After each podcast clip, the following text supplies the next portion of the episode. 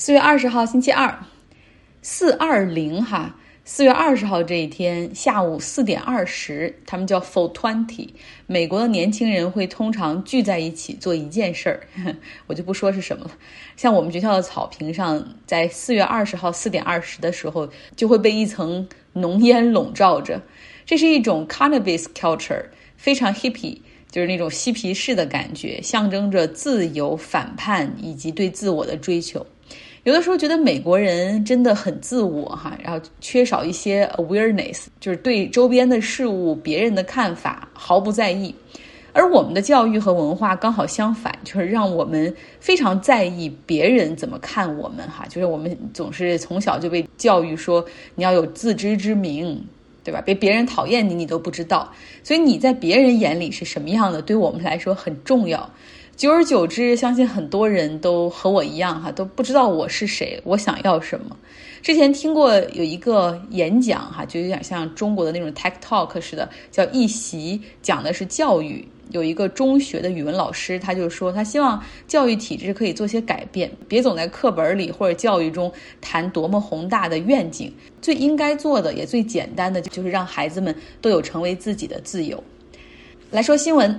对于欧洲人来说，两件事很重要。第一个就是夏天，每年六到八月份是他们这一年中最大的期盼，因为剩下的时间对于除南欧地区之外大部分国家都不是很好，而南欧国家也指望着那两个月就是赚这个游客的钱哈，所以这夏天很重要。第二个重要的事儿就是足球，今年究竟暑假能不能去海边度假晒太阳？对很多欧洲人是个未知数，而现在连他们第二重视的足球也充满了未知数。这个未知数不是谁是冠军，而是俱乐部的赛制可能会发生变化。我先说点题外话哈，就是和欧洲人聊天的时候聊足球是一个很好打开局面的话题。像我之前有一个长辈，他在一个公司里工作哈，要和德国人谈生意，他还特意打电话问我说哪个球队表现好、受欢迎，哪个球员很红什么的。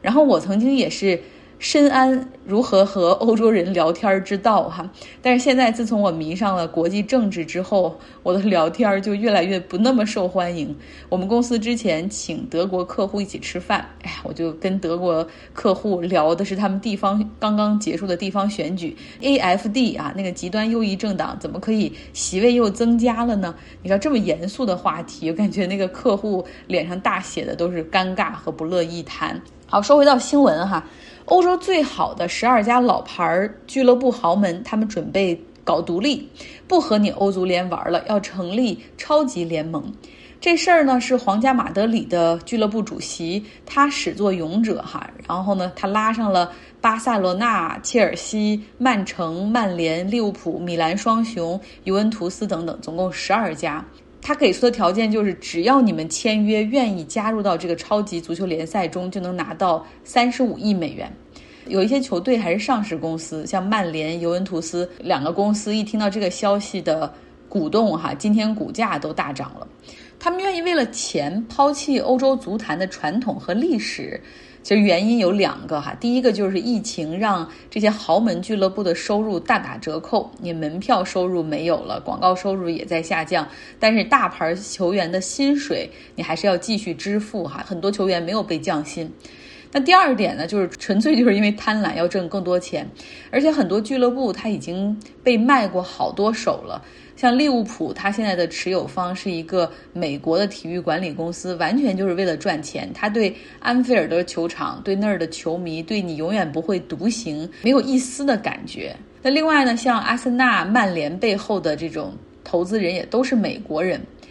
在这个计划背后提供金融解决方案的是摩根大通，又是一家美国银行哈，所以网络上欧洲球迷都炸了，就对美国的那种恨飙升到了一个新的高度。那网络上呢，这个欧洲球迷已经开始在进行一些这种抗议了。他们就写到说，如果你用的是摩根大通的银行账户，马上终止这个账户的服务，以表示你对超级联赛的抗议。其实说实话，摩根大通被拉进来也是皇家马德里拉的哈，因为皇家马德里好像要修一个新的球场，摩根大通给他们提供融资方案，所以皇家马德里的主席就说，要不然你帮我来搞这个的融资吧。那这个超级联赛要怎么玩？它是不会冲击本国的联赛的，也就是每周末这些俱乐部继续踢，该踢意甲踢意甲，该踢英超踢英超。但是到了周中，现在这些俱乐部有的是参加欧冠杯，有的是欧联杯，那这些赛事都是欧洲足联组织的哈。但是未来有这个超级联赛，那十二家豪门就不会再参加。欧足联的那些比赛了，只专心在周中的时候打他们的超级联赛。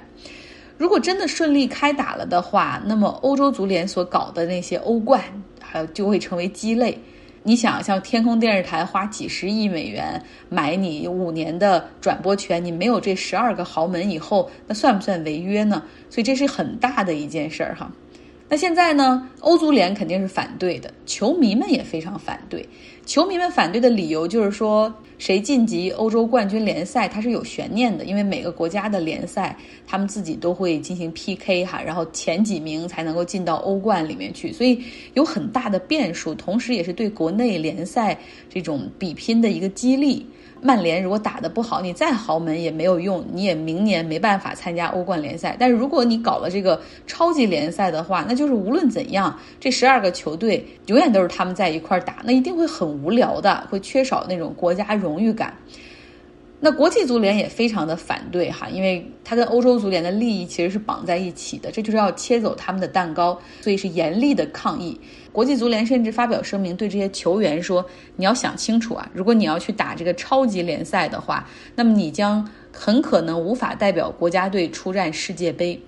好像就把球员们放到了这个 hot spot，就这个热点上哈，让他们去做出决定。你到底是为了响应球迷，为了日后能为国家队出战的荣誉感呢，还是说单纯的赚钱？不过话又说回来，当今足坛最好的三个球员梅西、内马尔和 C 罗，他们在国家队大部分的时间表现都很平淡哈。但是 C 罗还是有一个冠军，远不如他们在俱乐部联赛中表现的那么耀眼。所以有的人就说了，这个世界杯现在比赛这么多，世界杯真的还像以前那么重要吗？不知道。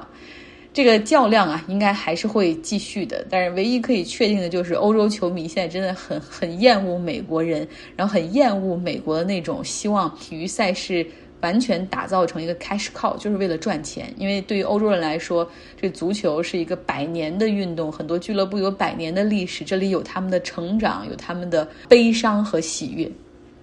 特斯拉的自动驾驶又闯祸了。在四月十七号，德州休斯顿的一辆特斯拉 Model S，它的车主应该是启动了自动驾驶，结果是撞向大树，爆炸起火。为什么可以确定启动了自动驾驶呢？因为车里面有两个人哈，一个人坐在后座，一个人坐在副驾驶。对你没有听错，驾驶位是没有人的，所以很明显，车主在跟朋友显摆这个自动驾驶哈，完全把车辆交给了自动驾驶。特斯拉呢，从二零一五年推出这个所谓的自动驾驶，它叫 Autopilot，已经有二十八起由此引发的事故，其中七起是有致死的这种事故，造成了总共九人死亡。特斯拉 CEO 马斯克他嘴很硬哈，发推特表示说：“我们特斯拉可没有一点责任，我们甚至没有发现他们在采用我们的辅助驾驶啊，我看了数据等等。”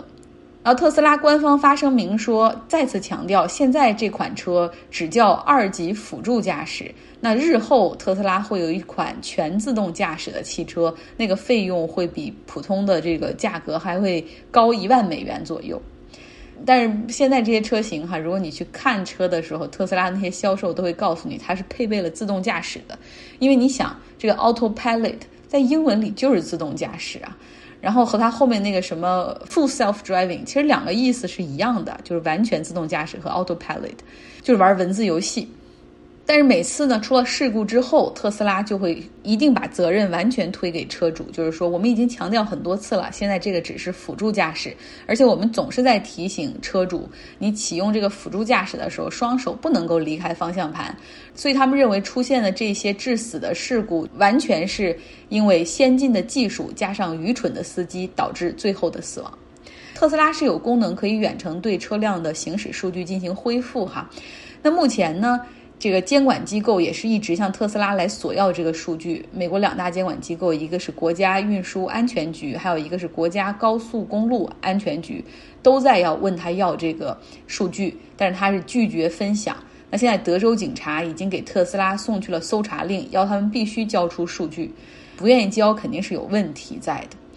大家看一下这个美国监管部门的这个态度哈，再看看上海车展上有女特斯拉车主去维权，因为刹车失灵了，买那么贵的车，最基本的安全出现了问题，那肯定是很歇斯底里的哈，我是可以理解的。那特斯拉报警之后呢，他是被警察带走了。其实当消费者维权的时候，按理说应该是保护消费者权益，或者是检查质量部门的和车辆质量安全这个部门的。应该是积极的参与介入调查，对吧？但是我们看到的是维稳的部门很积极。就如果你有一天不保护消费者的利益，不保护劳动者的利益，哎呀，我都不知道这保护企业的利益、保护资本的利益，哈，是不是有点变了呢？来说印度吧，我们之前说过哈，那里的 COVID-19 没有想象中的那么严重，而且是有一篇文章哈，讲了很多的数据，然后以及当地发生的一些情况。但是现在呢，可能是因为这个变异病毒来袭，数据大幅攀升。印度在过去二十四小时里面新增的感染是二十七万例。美国其实当时哈，这个第二波、第三波末世到一起出现的时候是超过这个数据的。但是那个时候，你想，美国那么大的地方有三亿人，那印度的那个面积上面有。差不多十三亿多人，十四亿人，后面传染起来是很可怕的。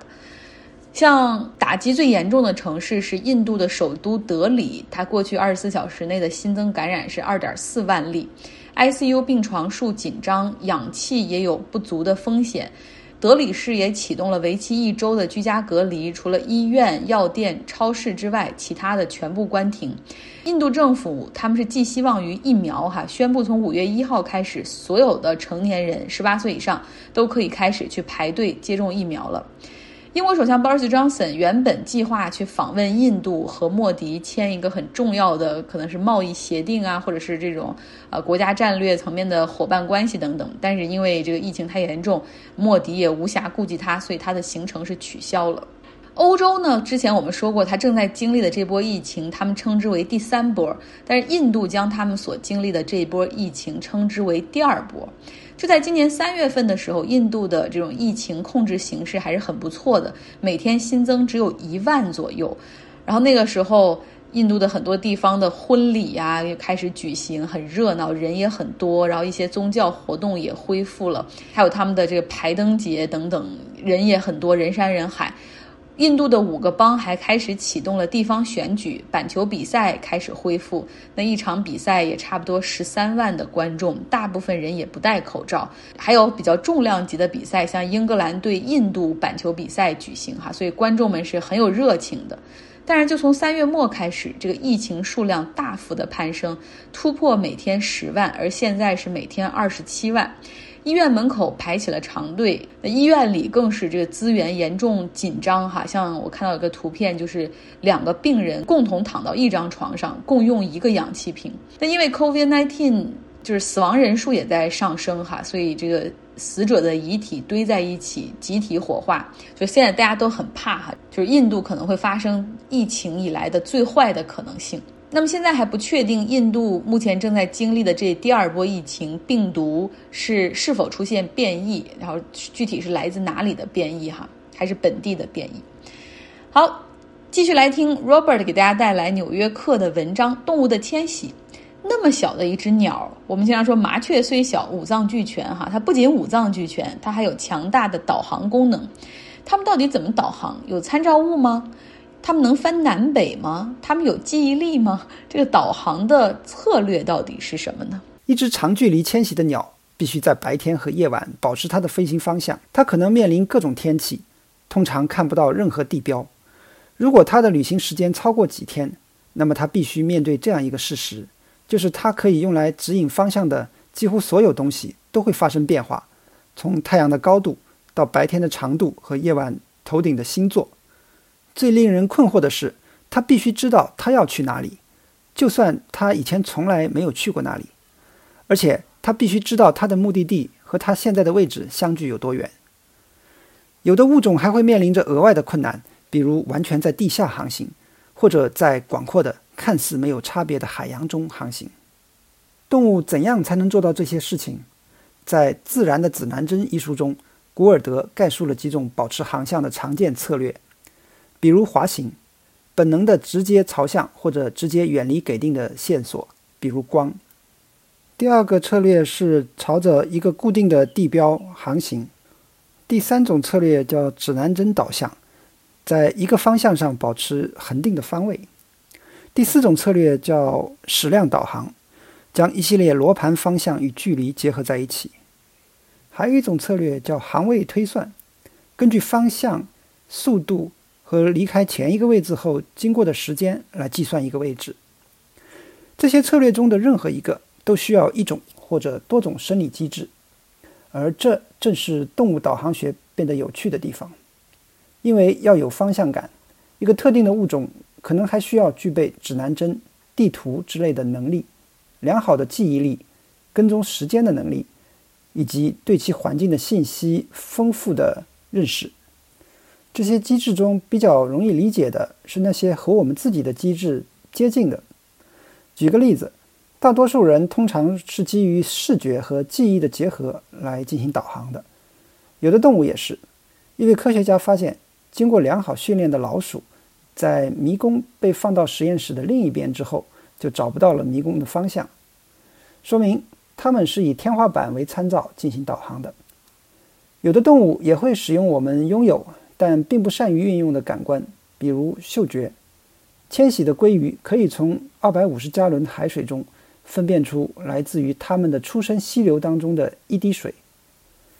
有的动物使用声音，不是简单的朝向或者远离声音，而是像一个听觉地标，帮助保持自己的方位。比如飞行中的鸟可能会把注意力集中在远处池塘里的青蛙上，以便确定自己的方位并纠正自己的偏移。还有许多动物利用我们不具备的感官来导航。鸽子、鲸鱼和长颈鹿都能够探测到次声波，这些声波在空气中传播数百英里远，在水中甚至更远。鳗鱼和鲨鱼能够感知电场，并通过电信号在水下找到它们的方向。而许多动物，如浮游、螳螂虾到蜥蜴和蝙蝠，都能感知到光的偏振，这是一种有用的导航信号，可以在阴天确定太阳的位置。还有一些导航工具，既是平淡无奇的，也是令人震惊的。如果你用食物来诱捕撒哈拉沙漠中的沙蚁，把其中一些蚂蚁的腿截长，把另一些的腿截短，然后把它们全部放回原处，它们会各自返回巢穴。但是腿长的蚂蚁会走得更远，腿短的蚂蚁会走得更近。这是因为它们通过计算步数来导航，就好像它们的大脑里有一个很小的计步器。同样，蜜蜂也会根据逆风和顺风调整自己的空速，以保持每小时十五英里的恒定地面速度。通过记录它们的翅膀节拍，蜜蜂就可以确定自己已经飞了多远。